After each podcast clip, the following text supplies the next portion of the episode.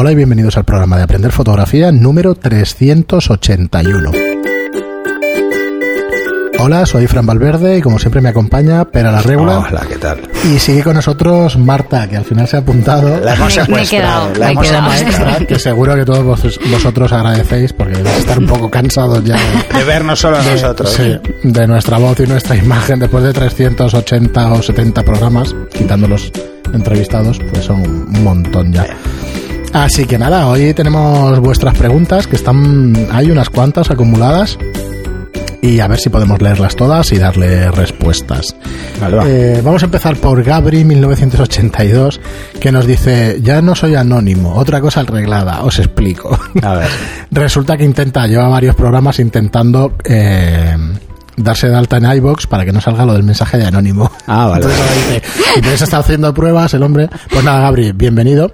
Eh, porque el anterior mensaje es eh, soy Gabri82, que no quiero ser anónimo. Ah, vale, vale, perfecto. ¿Vale? Entonces, su pregunta es la siguiente, o su mensaje es el siguiente. Dice, buenas, eh, debo criticarme lo primero porque llevo escuchando vuestro podcast desde hace meses y siempre voy, eh, eh, voy posponiendo dejaros algún comentario que es cuestión de un minuto. Eh, ahora os presento mi problema.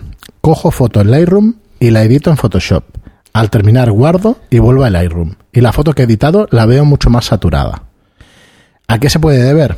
Edito, edito en Photoshop a 16 bits de profundidad y mi cámara es la primera Sony A7 que me parece que es de 10, de 10 megapíxeles supongo, y mi monitor es de 10 bits seguro. Eh, pero es 4K de diseño que cubre el 100% de sRGB y REC 709. Esto no sé, no sé lo que es. No, es igual. Es perfecto. Es sencillo lo que te está pasando. Dice gracias por los podcasts, que me viene siendo una charla entre amigos que entretiene, pero además siempre se pesca algún consejo o truco. Bueno, pues eso, eso es la intención, pero lo que te está pasando es que eh, le has dicho a Photoshop que no te avise cuando va a cambiar por el perfil por defecto. Entonces, por defecto, hay un perfil diferente en Photoshop. Está Vale. Adobe RGB. Y, Profoto, y eh, Lightroom está trabajando en Profoto RGB. Entonces, ¿qué pasa? Que hace una conversión a un gamma mount diferente, entonces cambian los tonos. Un Te va a de parecer saturada en unos tonos, pero más oscura, en, o sea, menos saturada en otros. Asegúrate del perfil que tienes por defecto y que si no es el mismo, que te pregunte. Pon Profoto RGB, que es el que tiene mayor gamma y dile a Photoshop que también use ese. Y ya está. Eh, una pregunta, Marta, que tú nos explicabas que trabajabas, creo que fuera de micro nos decías que trabajabas con cámara RAW, Sí. Directamente. que es el, el motor de revelado de, De Photoshop. Photoshop. Pero el motor se mismo- llama Camera RAW. ¿Es el mismo que Lightroom? Es exactamente el mismo. Exactamente Funciona el igual, mismo. pero... Son iguales. Sí, sí. O sea, son los mismos parámetros, todo igual. Pero luego lo mandas a Photoshop para hacer algún retoque distinto y todo eso, ¿no? Depende. Es que está ligado en ese caso, ¿eh? Vale. Sí, pero últimamente la- en las fotografías que hago de retratos de viajes, fotografía social, todo eso, lo hago todo solo con con, cámara, cámara RAW. Ahora, si es moda, que tengo Pero- que ir ya a retocar un granito o una arruga o alisar la piel, o, eso sí que ya me abro Muy bien. Photoshop. Sí. Pero además es, es diferente, ¿eh? Si vais a usar solo cámara RAW y no tenéis Lightroom por detrás o Capture One por detrás, hay que ser mucho más ordenado. Por ejemplo, en Marta se hace acciones Hmm. de Photoshop para cada sesión o cada situación, Claro. para que todas las fotos tengan los La mismos misma- niveles. Si no eso lo es hacéis, crítico, ¿eh? Para un trabajo, que todas eso las es fotos crítico. salgan Claro. En igual. Lightroom, Sí. ¿cuál es la ventaja? Que yo veo las 200 fotos y las veo todas en cuadrícula Sí. y ya puedo hacer los ajustes a todas a la vez. Y ella tiene que tenerlo en cuenta, que puede carga- cargar varias a la vez, pero no puede tener tantas a la vez Claro. haciendo muchas cosas. Yo normalmente porque- abro unas 100 a la vez y se me abren en, en columna. Y entonces... Pero bueno, necesitas más recursos de ordenador eh, si lo haces así que si lo haces desde Lightroom en ese sentido, porque las está cargando todas en memoria, cosa que Lightroom solo va a cargar la que tú le pases a Photoshop. Ya. ¿Vale? De todas formas es liviano, ¿eh? Es liviano. Muy bien, eh, pues nada, Gabri, Gabri82, ya tienes nombre. es un tema ya de tienes- perfil, es un tema de perfil de color, ¿eh? Asegúrate de que sea el mismo y ya está. Pues nada, aprovecha que ya tienes aquí seudónimo en, en iVoox y eso, y nos sigues haciendo preguntas por aquí. Gabri en 1982, que no quería ser anónimo. Xavier Sánchez nos dice, buenas, una duda, ¿qué es mejor, enfocar y reencuadrar o en puntual seleccionar el punto más próximo al motivo? Yo Sí. siempre he seleccionado en puntual, pero al escuchar que el punto central es de mayor nitidez, es el que nos da mayor precisión. nitidez, Eh, no lo tengo muy claro. Sé que enfocar y reencuadrar puede dar problemas si no se hace bien. A ver, esto es como todo. Eh, si no enfocas bien con enfoque y reencuadre, te va a quedar mal, te va a quedar fuera de foco. Pero si usas un punto de enfoque que no tiene tanta precisión, te va a quedar fuera de foco.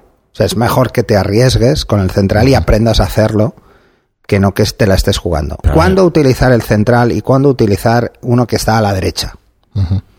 Cuando las cosas están cerca, necesitas precisión. Cuando las cosas están lejos, no. Entonces, cuando tengas a alguien a 5 o 6 metros, da igual el que uses. Hay, dema- hay más profundidad de campo y no se va a notar. Y además hay menos resolución óptica, con lo que no se va a notar el detalle. No vas a ver todas las pestañas perfectas. Pero cuando está cerca hay que Sí. usarlo. Eh, a ver, en aprenderfotografía.online barra fotoconsejos tienes eh, La técnica dos y enfoque reencuadre, que es bastante simple. Así que bueno, lo explica aquí Pera en vídeo y está, Hmm. y está estupendo. Por Pero cierto, sobre todo eso, ¿eh? cosas que están muy cerca, necesitas mm, mucha precisión. Si tu objetivo es 2.8 mayor. Si no es 2.8, si es un F4, olvídate. Casi todos los puntos de enfoque te van a, te van a dar esa precisión. Por cierto, que llevo varios programas, como teníamos invitada y tal, que no he dicho lo de los cursos de fotografía. Sí. Habíamos dicho de sí, de colaborar contigo y hacer alguno, Marta, Pero no hemos hecho la publi no hemos hecho la publicidad. Así que bueno, para que lo sepáis, 10 euros al mes, todos los cursos incluidos, podéis verlos las veces que queráis y es el Netflix de la fotografía. ¿Y Toma, cuántos hay ya? 27. ¿Ves? Estamos ahí pendientes, 27 pero bueno, cursos. va a haber cursos, estamos preparando cursos interesantes, tener un poquito de, de paciencia y confianza que, que los veréis. Y Poxan nos dice, con respecto a lo de la famosa foto turística de la Torre de Pisa, que lo tratamos en, Ah, en sí. un programa, y el fotógrafo brit- británico Martin Parr tiene una foto muy famosa de varias personas al mismo tiempo haciéndose eh, una foto, haciéndose la foto y queda muy cómica, buscarla. Pues nada, luego la busco, la, la pondremos también en las En el notas del programa y en el podcast para que la veáis, porque Martin, Martin Parr es de los fotógrafos originales. Ese sí que A ver, si es que fotos jugando con la perspectiva hay muy chulas y muy Mm. divertidas. Y yo es algo que os he recomendado siempre. Eh, eh, antes hablábamos del Taj Mahal. Sí. Si haces, si utilizas, por ejemplo, No, eh, este es. juegas, juegas con la perspectiva, puedes hacer que una persona parezca más grande que el Taj Mahal y esté cogiendo Claro. una de las torres, yo qué sé. sí, sí. Hay mil. Opciones hay muchas. Sí, Martin Parker es más original y eso, pues al final eh, saca a la, eh, a la gente pues que no Sí. está tocando la torre de Pisa, pero todos Claro. están sujetándola y entonces, bueno, hace la gracia esta. es un tío muy, muy original, la verdad es que es un fotógrafo muy original. Es que en, fotografía realmente lo que marca la diferencia es la capacidad de ser original y creativo. Eh, si haces algo originalmente creativo, eres el mejor fotógrafo que te puedes echar a la cabeza. Muy bien, pues Ángel J. Sánchez nos dice, para el que le valga, estoy intentando controlar la luz para retrato, pero en casa ya nadie se presta. Esto suele, pas- suele pasar, Ángel, ¿no? Sí, tranquilo, esto Nos nos, pasa pasa, a todos. todos, sí. Yo a Marta le digo que aproveche con su hija porque ahora le va a dejar hacer Sí, fotos, te dejan hacer pero dentro de unos Dentro años, de unos años. mm, va a intentar escaquearse siempre que No dejan, no dejan, realmente no dejan. Bueno, me ha pasado a mí, creo que nos pasa a todos. Entonces nos, nos, nos dice, he pasado de ser papá al ya está aquí el paparazzi. ah, vale. Solución. Me he comprado un botijo que no se queja y con él pruebo diferentes Practica. esquemas de iluminación. Y nos pone hashtag objetos cotidianas. Es que un programa Sí. que hicimos sobre cómo aprender fotografiando pues objetos cotidianos Sí. y eso, el diafragma y tal, y entonces, bueno, pues te Claro. coges Sí, tu vaso, cómo jugar.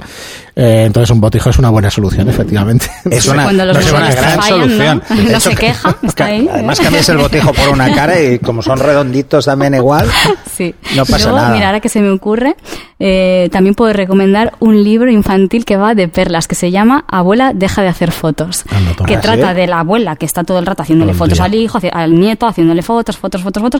Y en todo. Y cuando iba a bucear, ya estaba mi abuela ahí en el agua haciéndome una foto. Y, y el niño, Ah, pues abuela, deja de hacer fotos, y así todas las páginas. Y al final, la abuela le trae todas las fotos imprimidas. Entonces, cuando entra en la habitación, la abuela dice, abuela, pero deja de. Y cuando ve otras fotos, ¡hala! ¡Qué! Es tu vida. Es que Dice, al final es ay, tu vida". abuela, nunca dejes de hacer fotos. Sí. y así acaba el libro, Es que es ¿no? verdad, Es o sea, como... la gente no la es gente es como que, bueno, haces fotos y ay, ya está haciendo fotos eh, esta otra Pesado, vez. sí. Pero luego ves el resultado, también. Pero por lo eso- enseñas y dices, ¡hala, qué chulas! ¿Ves? Pues tampoco era tan pesada, ¿no? No, Además es que es una cosa que yo creo que todo el mundo debería hacer y, y con estos proyectos que hablábamos personales, por ejemplo el de tu hija, el de 52 Sí. semanas, o eh, es hacer una impresión. Es un recuerdo fantástico, Sí. pero fantástico. Mm. Entonces, no, no cuesta nada, tampoco es muy caro. Y Arturo Salazar eh, nos dice, yo llevo cuatro años estudiando informática y solo tuve chicas en clase el primer año. Y eran Ah, dos esto chicas era por una de la clase de facu, 30 sí. más o menos. Pero es lo mismo. Que explicaba Pera en otro programa que claro, cuando estudiaba... eh, Ah, Si había 10 era de puñetera casualidad de 200. Es que hay ciertas carreras pues que no pues que no se hacían. Entonces, eh, dice que le, llevo cuatro años estudiando informática y solo tuve chicas en la, de clase en el primer año. No, O sea, que sí, le- porque dice el segundo otros- se va en la mitad. Dice, los otros tres años no he tenido ninguna. No, no, es que se van, en segundo se van. Se van. Hay que plantearse Bueno, a ver eh, si es por ellos, pero bueno. Sí, en Así parte que a sí. día de hoy te digo que el nivel no ha variado mucho. Y se ríe. Bueno, pues, Vale, pues, pues ya cambiará. mm, mal, mal, tío. Sí, hay que mal. cambiar algo.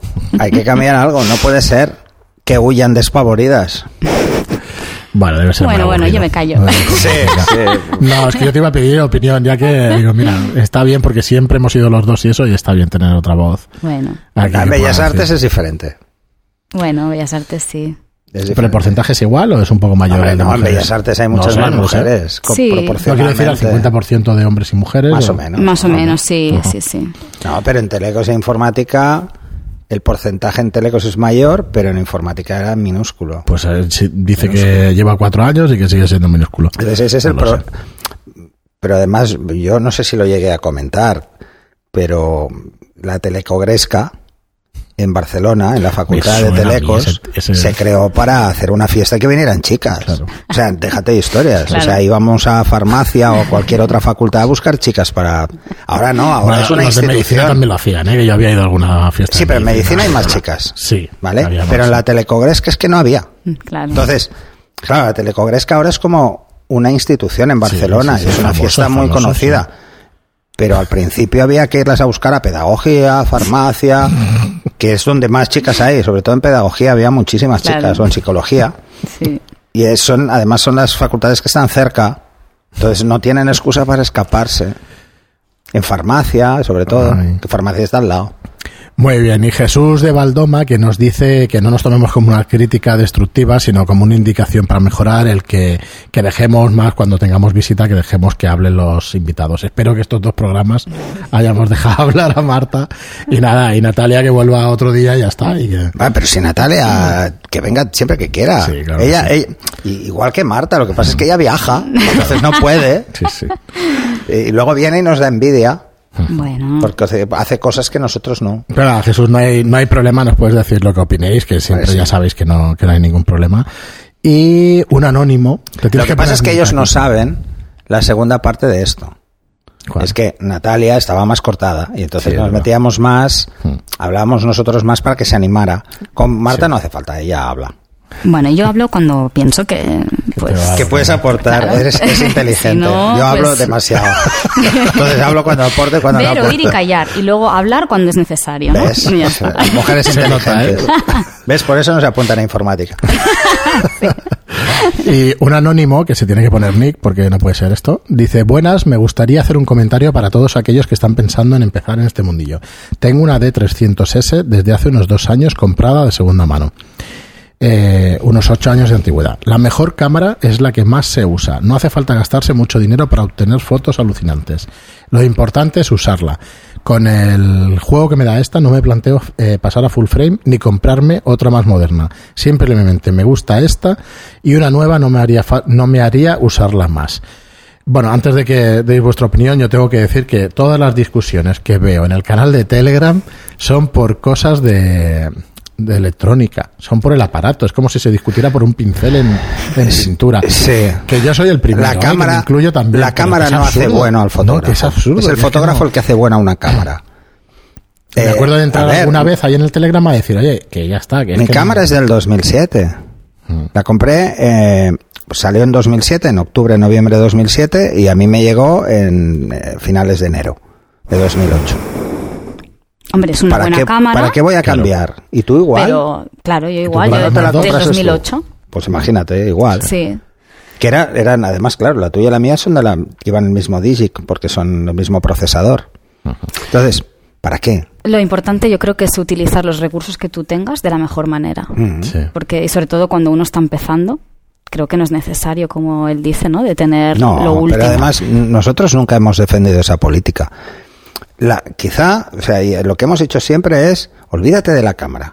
Si tienes, si tienes ganas de invertir, invierte en lentes, en objetivos. Eso es. Porque hay, Sí. eso es lo que te va a dar es más diversidad. dar. Eso es. Y ya está. sí. No, no, tiene toda la razón. A ver, lo que pasa es que a, a lo mejor se confunde porque, por ejemplo, cuando hablamos de la mirrorless y no le damos y preferimos otro tipo de cámara, Pero es un tema de costumbres. es un tema ergonómico y de costumbre, no que sea una mejor que otra. no, un es que no hay cámaras. Hoy en día no hay cámaras mejores y peores. No, no la. Hay fotógrafos mejores y peores, como siempre, pero precisamente las cámaras, eh, por mucho que evolucionen, lo que evoluciona es, es en las ayudas al fotógrafo. Un fotógrafo que está acostumbrado a trabajar en manual, que tiene clara la medición, le da igual todas esas mejoras que aparecen, porque no las usa. Yo no las uso. No las uso. Mi cámara, lo he dicho muchas veces, tiene 19 puntos de enfoque de alta precisión, que son demasiados. Yo solo suelo utilizar siempre solo el central. Los otros no los utilizo, es una ayuda que tengo. Pero no los utilizo por costumbre, porque yo ya estoy cómodo haciendo enfoque y reencuadre. Pues esto es exactamente igual. O sea, la cámara. mm, Por eso cuando la gente dice, bueno, ni con Canon, no, no, cógelas las dos y la que te guste más al tacto y ya está. Sí, sí, es que Si es que no te vas a equivocar, cojas la que La, cojas. alquilarla, veniros aquí, la alquiláis. O la alquiláis. Yo, yo hago eso. Sí, sí, ¿No? ¿Tú haces eso? Es verdad que lo haces. Y Fernando Martínez, eh, por cierto, ponte Nick aquí en iBox, ya te lo he dicho un par de veces. Vale. Es coña, ¿eh? O sea, esto no, no sé, eh, por lo menos eh, sabemos que son personas distintas, que lo de anónimo, pues igual es la misma. Fernando Martínez nos dice, hola amigos, soy un novato en esto de la fotografía. He pasado de mi móvil y mi compacta a mi primera reflex. No es al otro mundo, una AD 3500 para iniciarme. Y estoy encantado. Hace poco también os descubrí también a vosotros y sois mi compañía en el trabajo cuando no voy con paciente en la ambulancia, claro. Me encantan. bueno, no se lo pongas a algún paciente, por favor. que- No, no, no, porque lo tendrías que ingresar también. Dice, me encanta el podcast, aunque a veces reconozco que me pierdo un poco porque habláis de temas que sobrepasan evidentemente mi nivel. Me gustaría que nos tuvierais más en cuenta los novatos un poco más para hacer honor al título del programa. Yo te diría un que abrazo empezaras- y un saludo. Y genial trabajo, eh, nos seguimos escuchando. Lo, que, lo hemos comentado fuera de mí. Empieza por los primeros y Sí. irás cogiendo. Claro. O sea, el, el- el podcast se ha ido evolucionando porque vuestras preguntas cada vez son No. algunas más complicadas, no, otras no. Claro, y déjame explicarlo. Es que, claro, como ya has tratado algún tema, pues parece que te vayas a repetir. Yo soy consciente de que no, pero te cuesta un montón volver a... co- Nos cuesta un montón volver a coger... Eh, hemos cogido, por ejemplo, de, claro, de exposición y tal, que se han explicado unas cuantas veces y no sé. el tema, un uno de los temas de que hemos retratado ha sido el tema de móvil versus mm, Sí, cámara. ese lo hemos repetido. Reflex. Este lo hemos repetido. ¿Por qué? Porque hay mucha gente que sigue teniendo dudas el por qué una cosa o por qué la otra. Pero si empiezas desde los primeros te darás cuenta de que la evolución tiene una cierta lógica. Claro, llevamos 380 programas. Empezar desde el Hay que primero tener a mucho tiempo, ¿eh? mucho tiempo a 30 minutos por que- programa, pues son unas Pero cuantas es que hay horas. gente que en un mes se los ha escuchado todos. Yo no Claro. sé. Claro. Yo no sé. Bueno, Sí, sí. Bueno, pero, oye, no, yo estoy encantado, pero claro. Bueno, como el que lee un libro, pues escucha. Oye. Sí, sí, es pero que bueno, no dejan de ser es 190 adictivo, ¿eh? horas. Ya, pero no es lo audio. mismo. Leer un libro sí que es No, verdad no que es lo supone estar sentado, No, lo- concentrado. lo puedes hacer en cambio, haciendo otras escuchar, vas cocinando, vas escuchando. Y además ahora está, está mejor, porque incluso está Spotty. Spotty los hace en orden. Claro. No como otros, que a veces se pierden. Claro, claro. Eh, y, Y te vas al primero no y vas el saltando. sonido, se oye no, además muchísimo se oye mejor. muchísimo mejor. Muchísimo Hay mejor. una diferencia, y lo hemos sí. comentado más de una vez. Y es porque, nada, tú tal y como se lo subes, él lo emite. La compresión la hace el, el servidor, no, no, no te comprime el archivo por debajo. Con lo que dices de la cámara, pues, pues bueno, efectivamente, con una de 3500, pues, pues Con hacer cualquier con cámara cualquiera, como hacer comentábamos antes. Hasta con una caja de zapatos con un agujero y una película. No sé, eh, se me ocurre, Vera, de volver a hacer alguna serie de un poco de básicos Ya de lo la dijimos, fotografía. aprovechando de que, poco- de que ahora también estamos en YouTube, porque quizá le saquemos más Sí, partido, podríamos y volver a la a los composición, inicios, que es la También. base. Pero bueno, como comentábamos alguna foto y eso en composición, pero bueno, fue porque pedimos las fotos a la gente. No, pero además hay un cierto nivel mayor de interacción con los usuarios porque la gente al enviar unas fotos luego espera la respuesta con más facilidad y luego entra en una dinámica de hacer preguntas concretas, ¿no? Además creo que es una asignatura pendiente para muchos. El tema de la composición muchas veces nos quedamos en la superficie, no rascamos nada, nos quedamos en los tercios, en los puntos fuertes y cosas más mm, bueno, que menos le importan a un fotógrafo de verdad. O sea, a los fotógrafos Sí, pero no tienes que tener algún esto. punto por donde empezar. Sí, pero es mucho más interesante para un fotógrafo tener claro cómo afectan los colores a la percepción humana. Debería, sí, debería Es mucho más importante. más eso, es- eso es cierto. Porque, es cierto. a ver, Tú lo sabes por Bellas Artes, que al final Pero esa si es base... que además es así, es los humanos, los colores vivos los vemos inmediatamente. Los fríos nos cuesta más, pero porque antropológicamente funcionamos así. Claro. Es una alerta, ¿no? Pero este tipo de cosas casi no veo que se traten en ningún curso de composición. Y son más importantes. O el tema de las repeticiones. Las secuencias, las repeticiones, cómo jugar. ¿Por qué tres elementos tienen más fuerza que dos o que cuatro? Este tipo de cosas no se suelen tratar. Muy bien, pues nada, muchas gracias por tu pregunta o por tu comentario, Fernando, y bueno, volveremos y iremos tratando de nuevo esos temas. Juan Roballo eh, nos dice, a ver, hay una palabra aquí que me pierdo, dice, Fran, no pidas disculpas por hablar de bueyes perdidos. Bueyes perdidos. Bueyes perdidos, no, pero bueno, se entiende después con lo que con lo que nos explica. Dice, el que quiera exclusivamente contenido fotográfico, que pague por los cursos. Eres, a ver, a nosotros nos viene muy bien lo que estás diciendo, pero, a ver, era una queja de un oyente que nos decía, bueno, es que estáis ahí de tertulia y tal. Bueno, Tertulia de café. se nos escapó un programa Mira, y entonces estuvimos todo el programa está. hablando de cosas que no eran exclusivamente fotográficas. A ver, nosotros el podcast, por A ver, un el lado, que aterriza hacer una y solo ha escuchado ese. Claro, es normal que diga Claro, eso. dirá, pero bueno. Sí, de todas formas, hemos hecho el programa muchas veces, o sea, desde el principio como una conversación y tal, yo también para renovar las ganas que tenía de la fotografía y hacer el- recuerdos y todo eso, pero pero los programas es importantísimo que aportemos algo, si no, ¿para qué nos van a escuchar? Yo eso lo tengo clarísimo desde el primer momento. Tienes que aportar claro. y luego, ¿cómo pretendemos nosotros que se nos apunten a algún curso si los programas no si en un programa de audio no se enseña, que vamos a enseñar? O no, es que no. Entonces, yo entiendo que se queje y eso A ver, lo- me parece al normal. principio, cuando empezamos esto, antes de empezar el podcast, nos planteamos, ¿realmente se puede explicar en audio fotografía? Nos dimos cuenta de que sí. Sí. Y, y, a- y al principio eh, éramos dos podcasts que había de fotografía, Sí, ahora hay como 15. diez Y 15. o más. Entonces, sí que se puede hacer. Y ahora con el vídeo todavía más. Nos dice, Pero bueno. bueno. nos dice, no entiendo a los que se ponen tan exigentes. Ya te digo, la explicación es esa. O sea que, bueno, no. Dice, sigan así que van bien. Saludos desde Argentina. Muchas gracias por el apoyo. Juan. Y lo de los bueyes perdidos, mm, explícamelo. No, favor. los bueyes no se pierden porque nos los comemos. O sea, Dice Fran, prepáralos. no me ha hecho muchísimas gracias, Juan. O sea que, nada, muchísimas gracias por el comentario, que nos da mucho ánimo. Y, y el otro también, que nosotros ya No, entendemos todos los sí, comentarios. No hay ningún Pero problema. además se puede entender. Lo que pasa es que, bueno, es lo que hemos dicho siempre. Esto es una conversación entre amigos sobre fotografía. Es que si no, si intentamos hacer un programa y. Nos volveríamos a lo del glosario y volveríamos otra vez a Cutancia. Sí. ya está con los palabras. Dice Vivelar, nos dice Zeiss ZX1, nueva con- compacta de tamaño, de formato completo con 37 megapíxeles, un 35 f2 y Adobe Lightroom en la propia cámara. Mirad chicos, noticia de Fotolari. Pues esto no me había enterado, el 10 No, del yo 5. tampoco. O sea, una Zeiss ZX1, nueva compacta de formato completo, ¿eh? Con 37 megapíxeles y un 35 Eh, pero f2. esto es, esto es como y todo. En la propia cámara.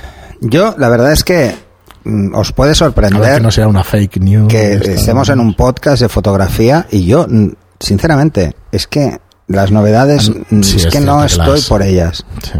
¿Pero por qué no estoy por ellas? Es que a mí lo que me gusta es la fotografía, Pues sí, sí, sí, más que el cacharreo. Yo he perdido el gusto por el cacharreo hace muchos años. Cuando me dedicaba a temas de tecnología, pues sí que tenía más cacharreo en la cabeza. Pero ahora, ahora cojo cualquier cámara para hacer una foto, me da igual la cámara. Yo voy a decir que me da igual, pero estamos rodeados aquí de un equipo. No, pero el otro, el otro día, por ejemplo, Yo te entiendo lo que quieres decir. eh, claro. estaba con mi hijo haciendo fotos, él, él lleva mi antigua 5D Vale. y me apetecía hacer fotos con la 5D porque la echaba de menos. Imagínate, o sea, mi cámara es mucho mejor, pero que me da igual. Ya. Y además con un objetivo un 75-300 que le regalé hace poco, que lo encontré de casualidad guardado en una caja que tiene como 20 años. Y está encantado, claro, lo del Claro, 300. es que es Dice, un- Pero este no enfoca tan rápido, papá. Y yo, bueno, ya, lo Bueno, que tiene. claro, claro. Es lo que tiene, es lo que tiene.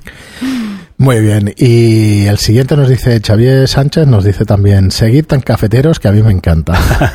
Mira, otro. Saludos tertulianos, estoy de acuerdo con lo de escuchar más podcast, por supuesto, pero os descubrí hace una semana y llevo ciento y pico programas. Wow. ¿Ves? ¿Ves? En no una me da la semana. vida. De No me da todas, la vida. de todas maneras voy escuchando las actuales. Eh, una puntualización, Pera, has hecho muy bien en dejar de fumar. Dice, mis oídos agradecen la ausencia de tos. No, pero bueno, estoy todavía en ello, es Sí. complicado esto. No, Ostras, a ver, es difícil. lo de la tos es constipados, o sea, hombre, no, no, no suelo Bueno, toser algún por norma habitual. Eh, no, no es lo que pasa es Yo que sí cuando fumaba tosía. ¿Cuál es el problema? días. No, no. Todos es los que, días. ¿Cuál es el problema?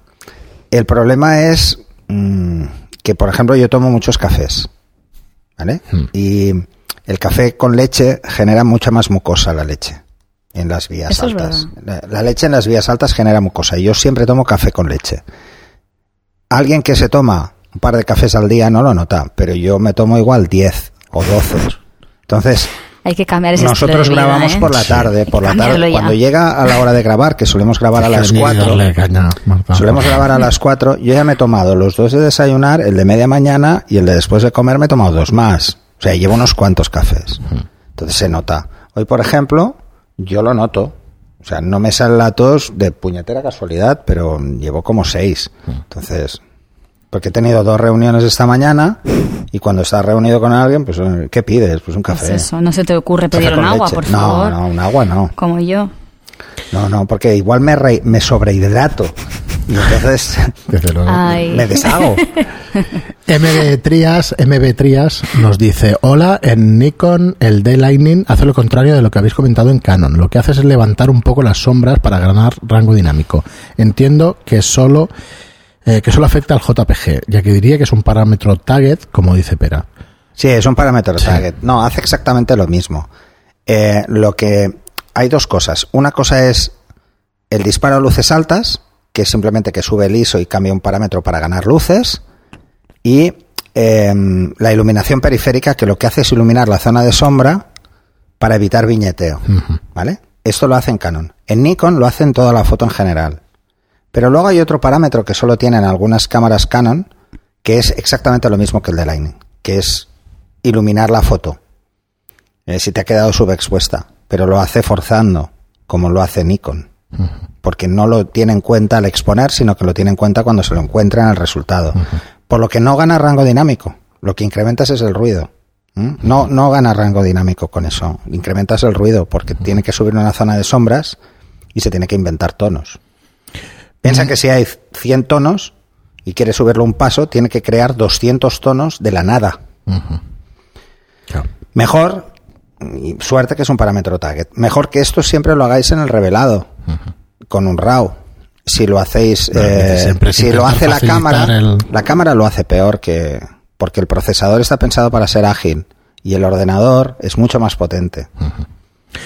Muy bien, y la última, el último comentario que tenemos hoy eh, es de Erlucho, desde Chile, que te acuerdas de peinar la muñeca que nos decía Ah, sí, es verdad, es verdad. Nos explica además estamos aprendiendo una de, de, De- de modismos Hola. internacionales. Claro. Peinar la muñeca viene de una telenovela chilena de los 80. Creo que eran Los Títeres, en donde en la escena final la mala se volvía loca y aparecía al centro, eh, perdón, de una piscina peinando una muñeca y varias muñecas más flotando a su alrededor.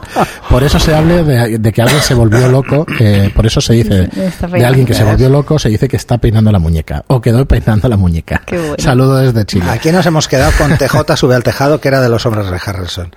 Pues eso- eso Tú ni te no, acuerdas. no.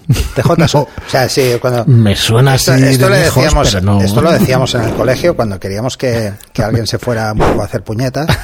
Decíamos, TJ, sube al tejado. Es que sí me ¿Sabes? Como diciendo, desapareces ya. Te subes al tejado a ver si.